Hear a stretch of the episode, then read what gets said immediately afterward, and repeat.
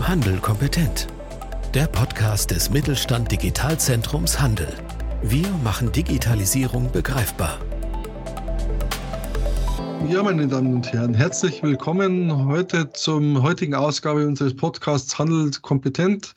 Ich habe mit mir, äh, mein Name ist Holger Seidenschwarz, ich führe Sie jetzt durch dieses Thema, das uns sich heute dreht um das Thema Bezahlen. Ich habe natürlich wie immer einen fachkundigen Gesprächspartner.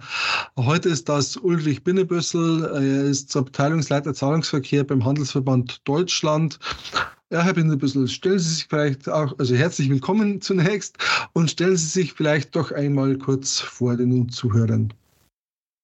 Ja, hallo erstmal und, und vielen Dank, äh, dass ich dabei sein darf. Ähm, mein Name ist Ulrich Binnebösel. Ich bin Abteilungsleiter für Zahlungssysteme beim Handelsverband Deutschland. Ähm, das Thema Zahlungsverkehr, Zahlungssysteme im Einzelhandel, das äh, beschäftigt mich schon seit vielen Jahren und ähm, ich kann entsprechend auch Entwicklungen nachverfolgen, die vom Bargeld in Richtung Karte gehen. Also es tut sich immer wieder was. Wir haben gesetzliche Vorgaben, wir haben technische Neuerungen und meine Aufgabe Aufgabe ist es, das alles zu beobachten und für den Handel auch entsprechend ähm, die Meinung zu vertreten auf politischer, aber eben auch auf der Ebene der Dienstleister, Banken und so weiter. Ja, also das ist auch das, was wir uns heute als Thema vorgenommen haben, einfach mal einen kleinen Überblick zu geben über aktuelle Themen, die den Handel, die Händler bewegen. Äh, Thema Bezahlen ist natürlich auch ein Thema, mit dem man sich als Händler zunächst gar nicht mal so gern beschäftigt, häufig, weil es ist auch ein Thema, das eben am Ende des Einkaufsprozesses kommt, das nicht so sehr im Mittelpunkt steht, wie jetzt zum Thema des, der, der Warenannahme. Äh, äh, die Warenauswahl oder das ganze Thema Marketing. Aber nichtsdestotrotz ist es, glaube ich, schon ein Thema, mit dem sich Händler beschäftigen sollten, weil sich auch immer wieder zeigt, dass sich äh, Händler, die halt nur ein oder wenig äh, oder zwei Bezahlverfahren anbieten, vielleicht schwierig tun. Was denken Sie denn oder was ist denn die Sicht, also Ihre Sicht oder auch die Sicht des Handelsverbandes?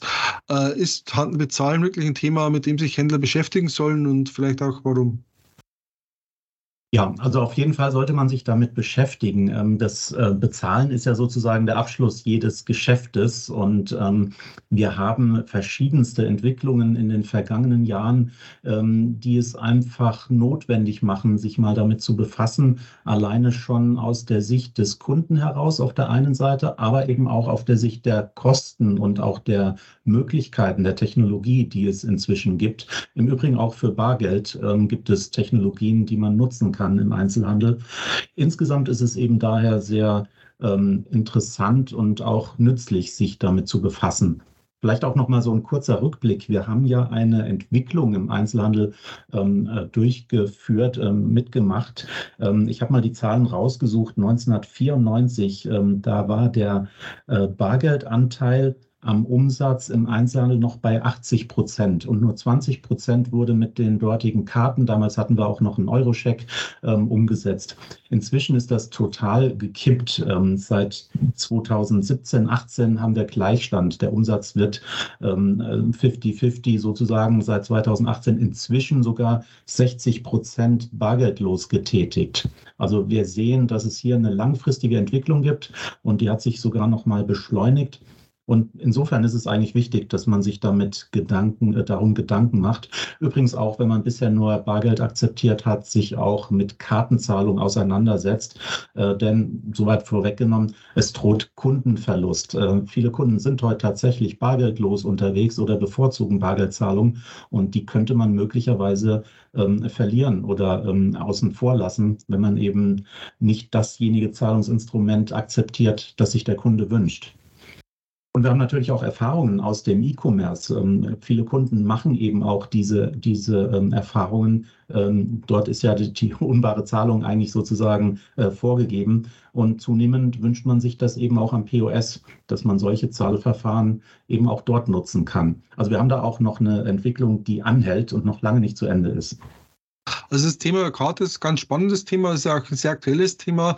Äh, der geistert ja zurzeit häufiger, sagen wir mal, äh, auch durch die Presse, durch die Tagespresse, äh, das Thema die EC, also ich nenne sie jetzt mal EC-Karte, also die Girocard, wird quasi abgeschafft, weil eben die Mastercard Maestro äh, auf längere Frist abschaffen will. Das wird häufig ein Thema, das jetzt ja auch in der Tagespresse angekommen ist.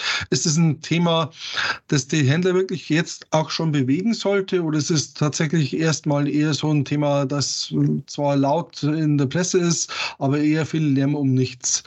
Und wenn das Thema jetzt wirklich für die Händler ak akut ist, was sind denn die Auswirkungen und was sollten Händler vielleicht auch dann jetzt schon tun?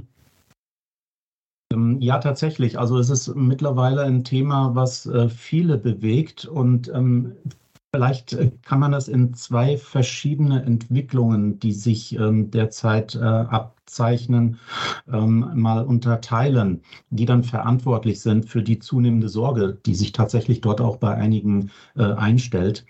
Ähm, grundsätzlich, ähm, wir haben zunächst einmal zunehmende Kosten bei der Akzeptanz der globalen Zahlungsmarken, also diejenigen, die eben grenzüberschreitend einsetzbar sind. Ich nenne beispielsweise Mastercard oder Visa. Ähm, das sind ja Zahlungssysteme, ähm, die hier im Fokus stehen insgesamt. Und wir beobachten, dass eben nach, der, ähm, nach dem Erfolg der Interbankenentgelte-Richtlinie, dort wurden viele dieser Zahlungsarten nach oben gedeckelt, dass sich eben hier neue Themen auf aufmachen ähm, unter dem Stichwort ähm, Scheme Fees oder Systemgebühren. Die sind nämlich nicht durch, de, durch die Verordnung gedeckelt und wir beobachten, dass die seit Jahren eben steigen und teilweise eben schon die Einsparung der, der Verordnung äh, überkompensiert haben. Also im Fazit ist es so, dass wir generell steigende Kosten für diese Art von Kartenzahlung haben. Das ist die erste Entwicklung, eben steigende Kosten mhm. für diese Zahlungsarten. Die zweite ist, ähm, dass tatsächlich ähm, Mastercard als Betreiber der Maestro-Funktion äh, diese Zahlungsart abgekündigt hat. Und dazu muss man sagen, dass Maestro ja auf vielen, auf sehr vielen Girocards als zweite Zahlungsoption aufgebracht ist, damit der Kunde, der Karteninhaber auch im Ausland zahlen kann. Das war der ursprüngliche Sinn der Maestro-Funktion und die wird jetzt abgekündigt. Äh, damit würde äh, ohne Ersatz eine reine Girocard äh, bleiben. Und Banken überlegen sich eben auf Basis dieser Abkündigung, wie sie denn jetzt vorgehen mit ihren Karten. Und da gibt es tatsächlich dann drei Möglichkeiten. Einmal, dass die Bank nur eine Girocard herausgibt, ohne Möglichkeit, damit im Ausland zu bezahlen. Oder sie überlegt sich eben einen Wechsel auf ein globales Scheme, das heißt eine Mastercard Debit beispielsweise. Das ist sozusagen die Debit-Variante der Mastercard Kreditkarte, äh, die sofort ähm, auf dem Konto belastet wird. Damit kann man natürlich auch im Inland einkaufen, bei allen mhm. Akzeptanzstellen, die eben zum Beispiel Mastercard, ich nenne es jetzt als Beispiel, äh, akzeptieren. Die dritte Möglichkeit ist, ähm, so wie bisher, neben der Girocard, ähm, die ja das weitest, am weitest verbreitete Zahlungsmittel und auch Akzeptanzmittel in, in Deutschland ist, noch eine zusätzliche Debit-Variante der globalen Schemes äh, aufzusetzen. Das heißt, man hätte dann eine Karte mit beiden Zahlungssystemen, Girocard im Inland und die Mastercard oder Visa Debitkarte fürs Ausland und hätte damit weiterhin alle Möglichkeiten, ähm, die zur Verfügung stehen. Sie haben das Beispiel Mastercard genannt. Was ist denn eigentlich der Unterschied zwischen Maestro und einem Mastercard Debit? Das sind ja beides Debitkartensysteme, die beide auch von derselben Firma ange, äh, abgewickelt werden. Ist das nur dasselbe System mit anderem Begriff oder gibt es da tatsächlich äh, Unterschiede zwischen den beiden Systemen? Also aus Sicht des Karteninhabers gibt es da kaum Unterschiede. Natürlich, äh, die Akzeptanzreichweite ist etwas anders. Maestro ist ähm, mehr oder weniger noch in, in Europa ein beliebtes, ähm, akzeptiertes Zahlungsmittel. Die Mastercard Debit dagegen ist eigentlich weltweit einsetzbar bei allen, ähm, äh, bei allen Kassensystem, bei allen Kassen, wo eben dieses Mastercard-Logo vorhanden ist. Ähm, technisch ist es ein gewisser Unterschied, der aber eigentlich nicht relevant ist. Aber für Mastercard Mastercard als Betreiber zweier Infrastrukturen tatsächlich ähm, sich die Frage stellen muss, braucht man eben beide noch oder kann man sich auf eine Technologie ähm, konzentrieren? Und insofern ist es nachvollziehbar, dass Maestro eben ähm, nicht, nicht mehr weitergeführt werden soll. Aber es wird eben von Banken als Anlass genommen, sich über die Kartenstrategie Gedanken zu machen. Und da wird es dann wieder interessant für den Handel, weil es sind Kostenunterschiede, die sich daraus ergeben. Aber ist es denn für den Handel, ich überspitze mal zu, nicht völlig egal, ob da jetzt eine Mastercard Debit oder ein Mest angeboten wird, weil in Inland wird in der Regel die Girocard-Funktion verwendet und diese, diese äh, Zusatzoption, die ist ja in der Regel nur für Kunden wichtig, die quasi im Ausland ihre Bankkarte einsetzen wollen. Genau, also für den Handel wäre es die beste Lösung tatsächlich, wenn die Kartenstrategie der Banken so lautet, dass eben eine sogenannte Co-Batch-Lösung gefunden wird. Das heißt also, beide Zahlungsverfahren weiterhin auf der Karte verfügbar sind. Äh, für den Handel würde dann es bedeuten, dass er das günstigere Girocard-Verfahren bevorzugen würde. Für den Kunden wäre es die, die Gewissheit, dass er es auch im Ausland einsetzen kann. Allerdings, es gibt wohl einige Banken, die sich eben entscheiden, nur die, ähm, die, die globalen Systeme zu nutzen, also die Girocard-Funktion gar nicht mehr auf die Karte zu bringen. Und das wiederum wäre eine Variante, die dem Handel deutlich teurer zu stehen kommt, weil tatsächlich die Disagien äh, für eine solche Debit-Variante deutlich höher sind. Ich schätze drei bis viermal so hoch wie die Akzeptanz der Girocard. Und je mehr Banken eben die Girocard nicht mehr anbieten oder nicht mehr als äh, Standardprodukt anbieten, desto teurer werden Kartenzahlungen eigentlich im Handel insgesamt. Äh, wir haben jetzt schon ganz häufig äh, das äh, Thema Girocard oder das Verfahren Girocard äh, erwähnt. Das ist ja, man kann wohl sagen, das Standardbezahlverfahren inzwischen im deutschen, Online, im deutschen stationären Handel. Es ist allerdings in der normalen Version, in der bisherigen Ausgestaltung eigentlich nicht online-fähig. Äh, das ist natürlich für den Handel und für, für die Banken vermutlich keine befriedigende Lösung, weil natürlich äh, der Kunde ein Bezahlverfahren halt nur in, über einen Kanal nutzen kann und das im anderen Kanal eben nicht nutzen kann. Es gibt auch verschiedene Vorschläge, verschiedene Möglichkeiten, äh, diese Girocard jetzt online-fähig zu machen. Ist es vielleicht dann auch ein Versuch der Banken, jetzt durch die Absch oder durch die Umgestaltung der Girocard-Funktion äh, hier quasi die Karte, ich sage mal, online fähig zu machen, also auch für den E-Commerce fähig zu machen? Was denken Sie, was, was passiert dann da jetzt? Und vielleicht auch als Händler muss ich mir da jetzt schon Gedanken machen, muss ich da jetzt schon aktiv werden oder äh, ist das ein Thema, das ich auch noch auf mich zukommen lassen kann, weil es da noch nicht so hochgradig gut aktuell ist. Tatsächlich ist es so, dass die, die Girocard äh, zunächst mal als, äh, vor, ähm, als Einstieg die mit Abstand äh, stärkste Kartenzahlungsart am POS ist, also im stationären Handel. Ähm, es gibt über 100 Millionen Girocards. Äh, der Name ist bekannt. Man kennt das Logo als Kunde und man ist bereit, es einzusetzen. Ähm, das ist die, die, äh, die, ähm, die Ausgangslage. Allerdings, und ähm, das ist äh, tatsächlich ja ein Nachteil, diese Karte war so bislang nicht in, im E-Commerce einsetzbar. Die deutsche Kreditwirtschaft als Herausgeber der Girocard hat allerdings ja auch schon seit Jahren einige Produkte, die auch im E-Commerce äh, einsetzbar sind äh, am Start. Ähm, das ist insbesondere PayDirect als Verfahren, aber auch GiroPay ähm, als ähm, angedockt am Konto, sozusagen als Überweisung am Konto. Und GiroPay als, ja, wie soll man sagen, als Wettbewerb und ähnlich äh, geartet wie das beliebte PayPal. Aber beide Verfahren haben nie die Marktbedeutung bekommen, die sie eigentlich haben sollten aus Sicht des Handels, weil sie eben auch äh, deutlich attraktiver sind in der, in der Kostenstruktur als ähm, die bekannten Verfahren. Ähm, deswegen hat man sich gedacht, die Girocard als bekannte Karte sollte eben auch E-Commerce fähig werden. Das heißt also auch im, im E-Commerce einsetzbar sein. Und da finden derzeit die Umsetzungsarbeiten statt. Ähm, das heißt, im Prinzip gibt es ein neues Zahlverfahren, das wird dann GiroPay heißen, hat aber das ähm, ähnliche Logo wie die Girocard ähm, im POS. Das heißt, profitiert von der Bekanntheit eben des Verfahrens. Und ähm, es wird ähnlich möglich sein, eben diese Karte einzusetzen, ähm, wie man es kennt von Karten. Voraussetzung hier ist allerdings, dass es eine digitale Girocard ist. Also der, der äh, Karteninhaber muss zunächst mal die digitale Girokarte sich installieren auf dem Smartphone oder im Apple Pay und kann dann damit eben auch im E-Commerce bezahlen. Und ich denke, dass das interessant wird aus Handelssicht, weil eben zu den bekannten Verfahren der globalen Schemes Systeme ähm, eben die Girocard im Internet hinzukommt und damit deutlich den Wettbewerb steigert. Ähm, das ist der deutschen Kreditwirtschaft auch bewusst, dass man eben nur dann Markterfolg hat, wenn man konditionell auch mithalten kann.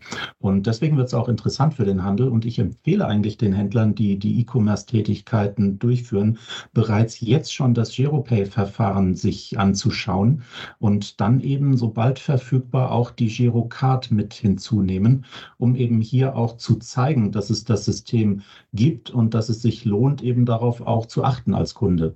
Ähm, ich will nicht sagen, dass man es äh, ähm, ganz nach vorne in den Checkout bringen soll, aber zumindest sich damit befassen und vielleicht anzubieten, um eben den Wettbewerb auch zu stärken. Ja, wir haben jetzt schon öfters das Thema der Kosten äh, der Kartenzahlungen äh, angesprochen.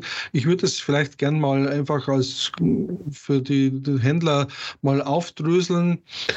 Es gibt ja verschiedene Kosten äh, von äh, verschiedenen Bezahlverfahren, die alle verschiedene Kosten haben. Da gibt es auch ganz verschiedene Kostenbestandteile. In welchen Beträgen, Prozentbereichen reden wir denn da? Natürlich ist es abhängig von den Umsätzen und so weiter.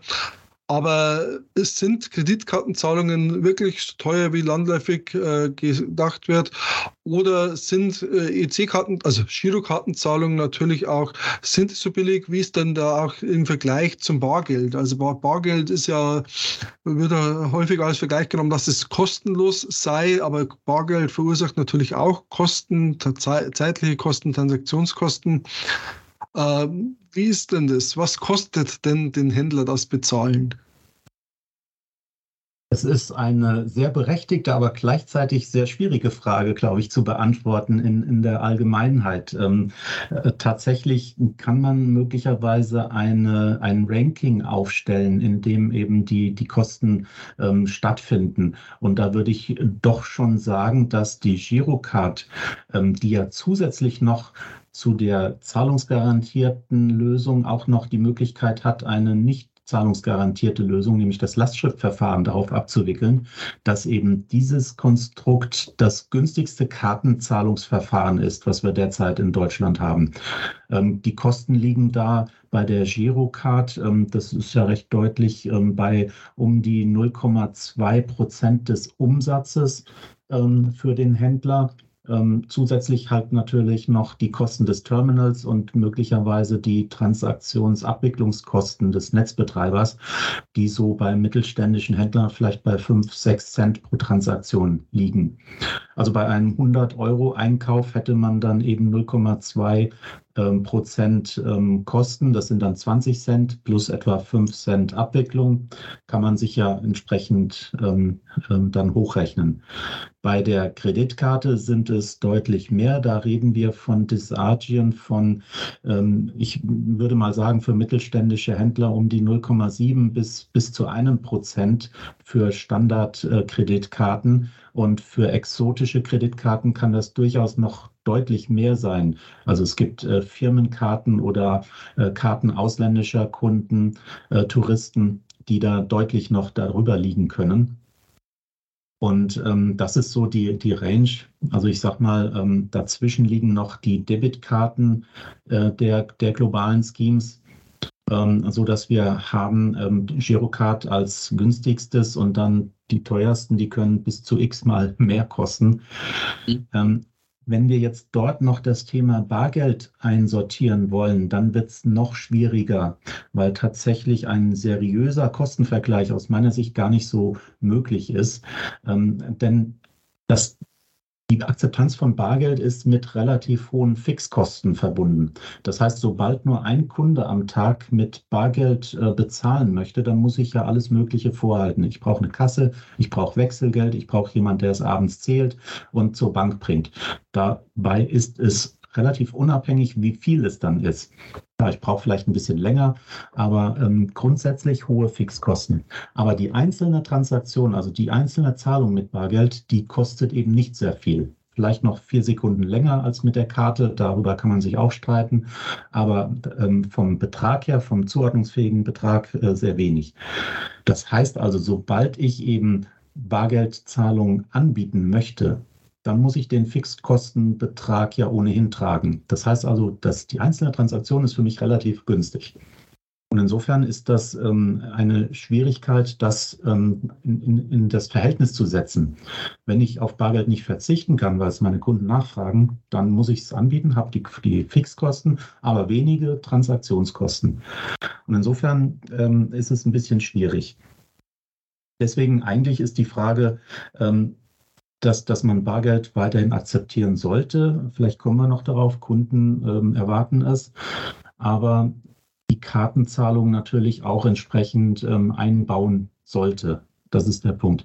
Übrigens, Bargeldzahlung ähm, ent, ähm, entwickelt sich ja auch ähm, negativ. Also wir erleben ja dort auch steigende Kosten.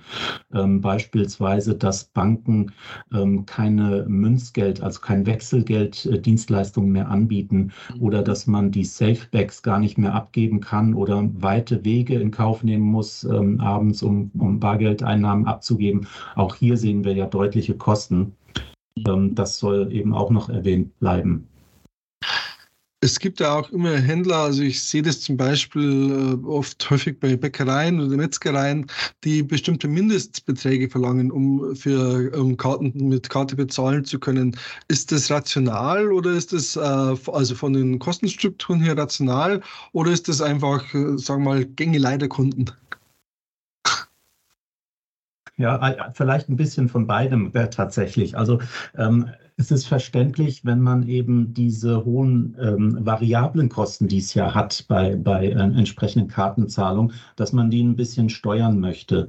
Allerdings ähm, tut man da dem Kunden keinen Gefallen, der ja dann solche Preisschwellen im Kopf haben muss oder erstmal registriert, wenn sie denn aufkommen und das eben zu, zu negativen Erfahrungen führen kann.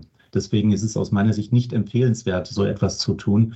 Abgesehen davon, dass man wahrscheinlich auch gegen ähm, AGBs des Zahlungsdienstleisters ähm, verstößt, der das in der Regel ausschließt, dass man eben solche Zahlungen ähm, schlechter stellt als eben andere, in dem Falle die Bargeldzahlung. Auf der anderen Seite haben viele Händler natürlich auch sehr geringe Margen und äh, müssen eben auch sehen, dass sie ihre Kosten im Griff halten. Gerade wenn es darum geht, beispielsweise äh, Produkte mit Preisbindung zu verkaufen, Zeitschriften, Bücher, ähm, Briefmarken, vielleicht eben auch Tickets ähm, oder, oder Lottoscheine. Ähm, Dort habe ich ja keine Möglichkeit, meine Preise entsprechend anzupassen. Und da habe ich persönlich schon ein gewisses Verständnis für, dass man sich dann beim Kauf einer Zeitung die mit wenigen Cent Marge äh, belegt sind, äh, mit einer Kartenzahlung dann zurückhält. Ähm, und deswegen, ähm, ja, haben wir da ein Problem. Aber wie gesagt, kundenfreundlich ist es nicht. Mhm. Thema Kundenfreundlichkeit ist vielleicht äh, auch ein Thema, das ich mal kurz ansprechen möchte in einem ganz anderen Zusammenhang. Ich komme ja aus einer eher ländlichen Gegend und bei uns ist es tatsächlich so, dass jetzt im Dorf, aus dem ich komme, äh, die letzte Bank schließt und auch der letzte Geldautomat abgebaut wird.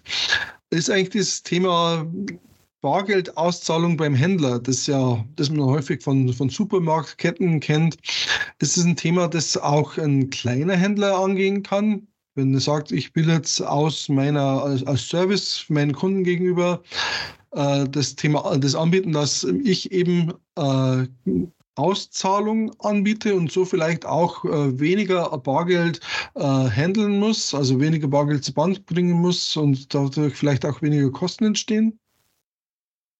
Ja, also tatsächlich, es, es gibt ja die Möglichkeit, ähm, seit einigen Jahren inzwischen, ähm, Bargeld auch auszuzahlen beim Kauf von Waren. Ähm, wir nennen das Cashback-Verfahren. Das heißt also, ähm, der Gesetzgeber hat die Möglichkeit geschaffen, in einem Passus der Zahlungsdienste-Richtlinie bei einem Warengeschäft eben auch äh, Bargeld auszuzahlen. Dies wird nicht als Zahlungsdienst eingestuft. Im Gegenteil dazu, wenn ich eben nichts kaufe und nur Bargeld äh, abhebe, dann ist es ein Zahlungsdienst und dann brauche ich eine Lizenz Zahlungsinstitut äh, dazu, aber eben nicht, wenn ich etwas einkaufe. Und ähm, seit ja, 2009 eigentlich ähm, hat es der Gesetzgeber ermöglicht und seit 2013 erlaubt auch die deutsche Kreditwirtschaft bei äh, Girocard-Transaktionen ähm, die Auszahlung von Bargeld äh, in einem bestimmten Rahmen, wenn nämlich das Geschäft noch im Vordergrund steht. So ist die, äh, die die offizielle Verlautbarung. Also jeder Händler eigentlich kann es ähm, auf eigene Faust auch so tun, dass wenn jemand bei ihm einkauft und auch etwas Bargeld mitnehmen möchte, er dies eben über eine Kartenzahlung auch auszahlen kann. Über die Girocard-Zahlung in jedem Fall. Einige ähm, Dienstleister bieten das auch über äh, Kreditkartenzahlung an oder zumindest Debitkartenzahlung. Ähm, Üblich ist es immer bis zu 200 Euro eben auch abzuheben und wie gesagt einen Mindesteinkauf auch äh, zu tätigen. Ähm, der allerdings ist mittlerweile auch ähm, sehr weit unten angesiedelt. Ich glaube, einige Händler ähm, verzichten auf eine Nennung eines Wertes, sondern müssen einfach nur einen Kauf tätigen. Wir sehen aber auch, dass es hauptsächlich im, im Lebensmitteleinzelhandel natürlich äh, Cashback-Angebote gibt. Dort finden natürlich auch noch viele Transaktionen in Bar statt. Das heißt, der Händler ähm, bekommt ja auch Bargeld im Laufe des Tages, dass er dann eben durch diesen Dienst am Kunden wieder ausgeben kann. Ähm, aber wir sehen eben auch, dass Baumärkte, Tankstellen, Möbelhändler, auch Schuhhändler in, in, inzwischen ähm, Cashback anbieten. Ähm, auch viele kleine Händler machen das schon ähm, im Rahmen ihrer Möglichkeiten. Also wenn Bargeld in der Kasse ist, dass sie es auch auszahlen. Die Beschaffung von Bargeld kommt da, glaube ich, nicht in Frage, weil dann nämlich andere Kosten noch ähm, zum Tragen kommen. Aber das, was man in der Kasse hat, kann man eben auch wieder ausgeben. Ähm, ich kenne in Berlin auch Spätis, die das inzwischen auch anbieten, so dass man hier den Dienst auch entsprechend äh, durchführen kann. Mhm. Es gibt da tatsächlich auch noch Händler, äh, die äh, so komplett auf Kartenzahlungen zum Beispiel auch verzichten, die nur ausschließlich Bargeld anbieten. Also natürlich ist das nicht besonders kundenfreundlich, aber was empfehlen Sie solchen Händlern? Ist, ist aus Sicht des, ich sag mal, aus Ihrer Sicht, ist es zwingend notwendig, auch hier Kartenzahlungen oder weitere Zahlverfahren anzubieten? Oder können solche Händler vielleicht auch bei entsprechender Kundschaft noch weiterhin auf Kartenzahlungen verzichten? Also ich denke, inzwischen ist es so weit, dass ähm, Bargeld, wir hatten es ja eingangs auch schon erwähnt, äh, deutlich zurückgeht und inzwischen doch einige Kunden komplett bargeldlos unterwegs sind. Ähm, gerade Corona hat diesen, diesen Trend nochmal ähm, ähm, beschleunigt eigentlich. Und ähm, Deswegen ähm, sehen wir schon, das Kundenverhalten ändern sich. Ähm, es gibt auch zum Beispiel ähm, ein hohes Interesse an kassenlosen Märkten, wo Bargeld gar nicht mehr so die, die tatsächlich die Rolle spielt, spielen kann. Und ähm, Deswegen denke ich, es droht inzwischen Kundenverlust. Also man verzichtet möglicherweise auf Umsätze, wenn man keine Kartenzahlung anbietet. Deswegen empfehle ich eigentlich jedem Händler, sich seine Zielgruppen genau anzuschauen und welche er haben könnte. Und ähm, eigentlich ist es dann wirklich gut, eben auch ähm, Kartenzahlung zu akzeptieren. Äh, vielleicht eine Empfehlung, dass man eben äh, dem Kunden die Wahl bietet, vielleicht auch mal durch Umfragen beim Kunden, wie er denn eigentlich lieber bezahlen würde. Und wenn man sich mit der Kartenzahlung beschäftigt, dann äh, empfiehlt sich ein Marktüberblick. Und ich glaube auch das Digitalzentrum Handel hat ja dort auch ähm, Papiere, Informationen bereit, ähm, um eben Händlern zu helfen, eben auch sich mit dem Thema Kartenzahlung auseinanderzusetzen, was ich eigentlich auch empfehle zu tun. Jetzt haben wir uns ja relativ lange über das Thema Bezahlen an Point of Sale, Bezahlen mit Bargeld, Bezahlen mit Karte unterhalten. Ich möchte vielleicht nochmal das Thema wechseln und äh, mal auf ein ganz anderes Thema eingehen, das allerdings auch sehr aktuell ist, beziehungsweise das unter diesem äh, neuen Modebegriff, also ich nenne es mal Modebegriff Buy Now, Pay Later, äh, kommt, also jetzt kaufen, später bezahlen, ist das die alte Rechnungszahlung, quasi alte Weine in neuen Schläuchen, nur mit anderen Namen. Verbirgt sich da mehr dahinter? Ist das, hinter diesem Trend, ist das, bewegt es den Handel genauso wie es, ich sag mal, die Dienstleisterwelt bewegt?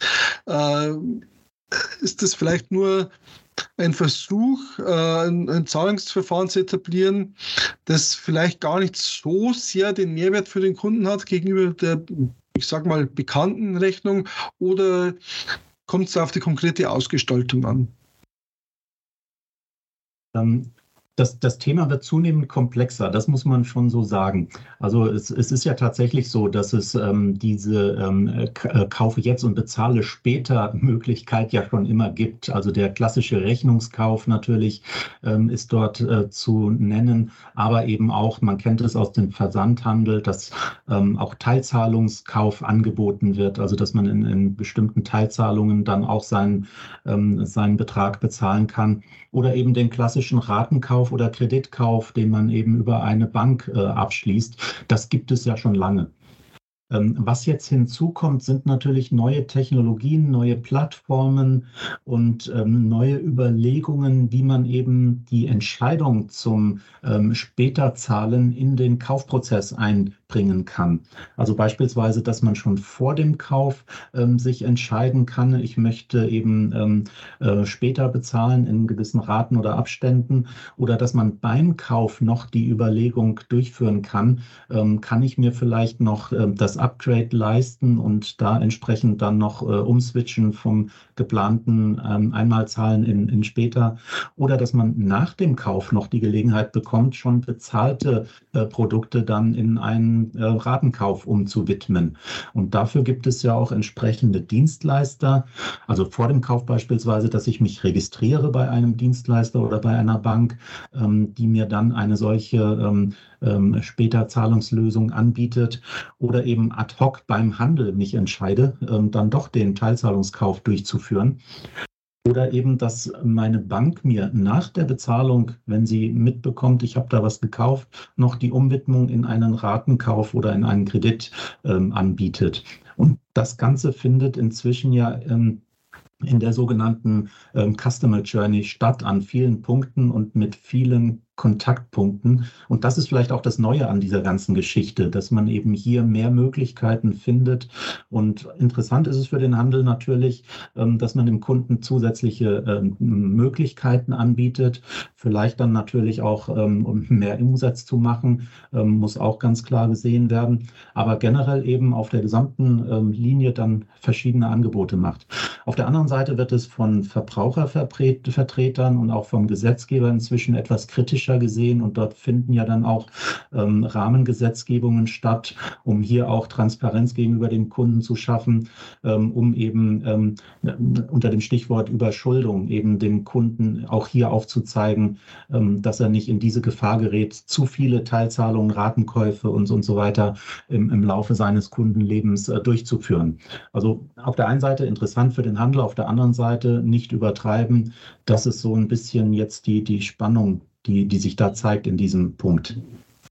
Ich habe vor einigen Wochen auch in der Presse gelesen, dass äh, sagen wir, äh, eine Konsequenz sein könnte, dass äh, Rechnungszahlungen für kleinere Händler gar nicht mehr möglich sind oder das Angebot von Rechnungszahlungen gar nicht mehr möglich ist, weil man natürlich auch äh, teilweise mit Daten arbeitet, an Daten und Dienstleister weitergibt, an die Schufa oder an ähnliche Dienstleister. Äh, ist das ein Thema, das Sie in Ihrer Verbandsarbeit, dem Sie da schon begegnet sind, oder ist das ein Thema, das vielleicht da auch eher heißer gegessen wurde, als es, ge äh, als es gekocht wurde? Ne, kälter, kälter gegessen wird als gekocht. Ja, also es ist ist es schon ein, ein wichtiges Thema. Ähm, der, der klassische Rechnungskauf, der ist ja nicht nur ähm, eine Gefahr der Überschuldung des Kunden, sondern er ist ja vor allem eben auch eine Senkung der, der Hemmnis, äh, der, der Schwelle, ähm, den Einkauf zu tätigen. Also sprich, ich bekomme ja mein Produkt, kann es begutachten und danach dann eben bezahlen. Ich bekomme eben die Rechnung und muss erst bezahlen, wenn ich die Ware habe. Das ist ja eindeutig ein Kundenvorteil, der sich daraus ergibt. Ähm, Jetzt ist aber der, der, ähm, der Übergang zu einer, ähm, ähm, ähm, wie soll man sagen, zu einem Kredit ähm, durchaus fließend. Je länger eben die, ähm, die Möglichkeit der, der Bezahlung der Rechnung dauert, desto eher ist es ja dann im, im klassischen Sinne ein Kredit. Wenn ich beispielsweise acht Wochen oder zwölf Wochen Zeit habe, meine Rechnung zu bezahlen, ähm, dann mag es sein, dass eben da einige eben eine Gefährdung sehen. Und bei uns ist es tatsächlich eben die Frage, ist der Rechnungskauf nicht für alle Beteiligten deutlich vorteilhafter, so dass er eben nicht beschränkt werden sollte durch ähm, entsprechende äh, Auflagen, die dann ähm, erstellt werden sollten oder eben die dann zu einem faktischen ähm, Aufgabe des Rechnungskaufs führen könnten im schlechtesten Falle? Oder ist es nicht wert, den Rechnungskauf zu erhalten, um den Kunden eben den Vorteil zu bieten? Und das beschäftigt uns derzeit politisch sehr stark auf europäischer Ebene, um eben hier den Vorteil auch zu erhalten, den Rechnungskauf in seiner jetzigen Form auch weiterhin durchführen zu können. Mhm. Ja, jetzt haben wir schon eine halbe Stunde gesprochen ungefähr. Äh, nichtsdestotrotz möchte ich noch ein Thema mitnehmen äh, und Sie zu befragen, was da Ihre Meinung ist. Äh, das jetzt auch vielleicht noch nicht ganz akut ist. Es wird ja momentan äh, in Europa, aber auch in anderen Ländern äh, digitale Währungen entwickelt oder es gibt Versuche digitale Währungen. Das, die EZB hat ja äh, den digitalen Euro im Blick, entwickelt da derzeit äh, Konzepte und äh, Eckpunkte eines digitalen Euros. Äh, wie ist denn da der, der aktuelle Stand? Und äh, ist es ein Thema, mit dem man sich als Händler oder als Handel jetzt schon beschäftigen muss oder sollte? Oder kann man da ruhig noch abwarten, bis dann mal Näheres von der Europäischen Zentralbank bekannt gegeben wird? Ja, also zunächst sind wir darauf angewiesen, auch ähm, die Handelssicht einzuholen. Und ähm, ich bin dankbar für jeden Händler, der sich mit dem Thema beschäftigt und uns ähm, Anforderungen und ähm, Bedenken, Hindernisse und äh, Chancen auch mitteilt, damit wir eben auch in der Gestaltung des digitalen Euros, so wie er jetzt diskutiert wird, mitwirken können. Äh, diese Chance, ein, ein, eine eine staatliche Währung mitzugestalten, bekommt man gar nicht so oft. Und deswegen ist es aus meiner Sicht eine, eine Riesenchance, die wir haben, äh, im Einzelhandel auch uns ähm, entsprechend mit einzubringen, um Zahlungssysteme, staatliche Währungen ähm, entsprechend mitzugestalten. Äh, übrigens, der HDE hat schon 2008 äh, sich für eine digitale staatliche Bezahlart eingesetzt. Wir waren dort äh, vorstellig bei der EZB. Ähm, das war eine Zeit, in der ging es um ähm, Bezahlung von Klingeltönen an, an kleinen Handys und da wurde von ähm, Blockchain, Bitcoin noch noch nicht mal geträumt. wir haben damals schon gesehen, es braucht eigentlich eine Zahlungsart im digitalen Raum, weil der Handel eben zunehmend digitaler wird. Und, und das war die Voraussetzung. Das haben wir 2019 nochmal in einer Position konkretisiert. Und ja, inzwischen hat im Oktober 2021 ähm, die EZB, die Europäische Zentralbank, eine Untersuchungsphase gestartet, um eben einen solchen digitalen Euro ähm, ähm, zu eruieren. Ähm, eine Entscheidung wird übrigens jetzt im Herbst ähm, 23 fallen. Und eigentlich gehe ich davon aus, dass ähm, äh, entschieden wird, ähm, weiterzumachen. Das heißt also, dass es einen digitalen Euro geben soll.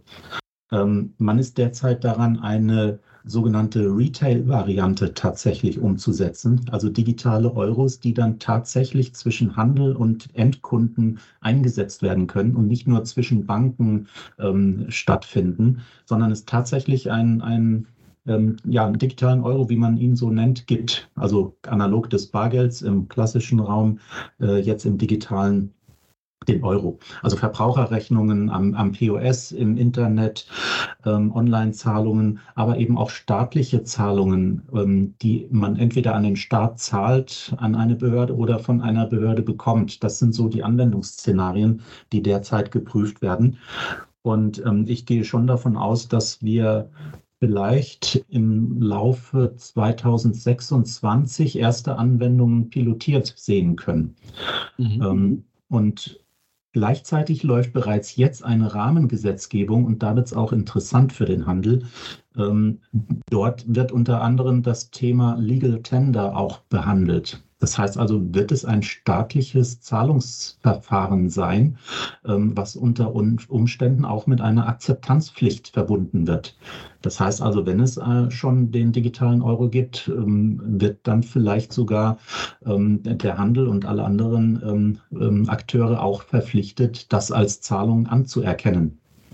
Wir setzen uns dafür ein, dass es ähnlich wie bei Bargeld ähm, gerne ein staatliches Zahlungsverfahren geben kann, aber dass es eben dem Händler überlassen bleibt, ob er es annimmt, in welcher Form. Das kann er auch heute ja bei Bargeld schon ähm, so einstellen. Ähm, wenn er meint, Bargeld nicht mehr akzeptieren zu wollen, kann er das tun im Rahmen seiner Vertragsfreiheit. Und so sollte es aus meiner Sicht auch bleiben. Aber das ist eine Diskussion, die jetzt startet und ähm, da bin ich gespannt auf den Ausgang. Da werden wir uns entsprechend einsetzen. Was die Praxis angeht, werden derzeit erste Piloten ähm, ähm, entwickelt und sind demnächst sicherlich dann auch mal ähm, anzuschauen. Äh, Prototyping nennt sich das Ganze und da ist beispielsweise Amazon beauftragt, mal zu zeigen, wie eine Bezahlung mit digitalen Euros im E-Commerce aussehen kann. Und EPI, das europäische äh, Zahlungsinstrument, das sich gerade in, in Gründung befindet, ähm, soll eben ein solches Prototyping am POS, eine Bezahlung am POS mit digitalen Euro einmal vorzeigen. Und das wird interessant, wenn wir das jetzt im, ja, im ersten Halbjahr vielleicht noch zu sehen bekommen, wie das denn praktisch aussehen kann. Also ich bin da sehr zuversichtlich, dass wir da was bekommen, was uns auch wirklich weiterhilft im Handel. Ja, ich bin da auch sehr gespannt drauf, was sich da noch ergeben wird. Ja, Herr Binnebüssel, dann bedanke ich mich ganz herzlich dafür, dass Sie heute bei uns zu Gast waren in unserem Podcast Handel kompetent. Und ich bedanke mich auch bei Ihnen, liebe Zuhörer, dass Sie wieder dabei waren. Und äh, ich da würde mich freuen, wenn ich Sie wieder mal begrüßen darf bei einer der nächsten Ausgaben unseres Podcasts. Vielen Dank. Danke auch.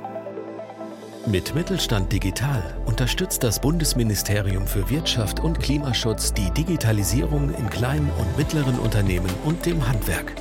Weitere Informationen finden Sie auf unserer Webseite unter digitalzentrumhandel.de und auf www.mittelstand-digital.de.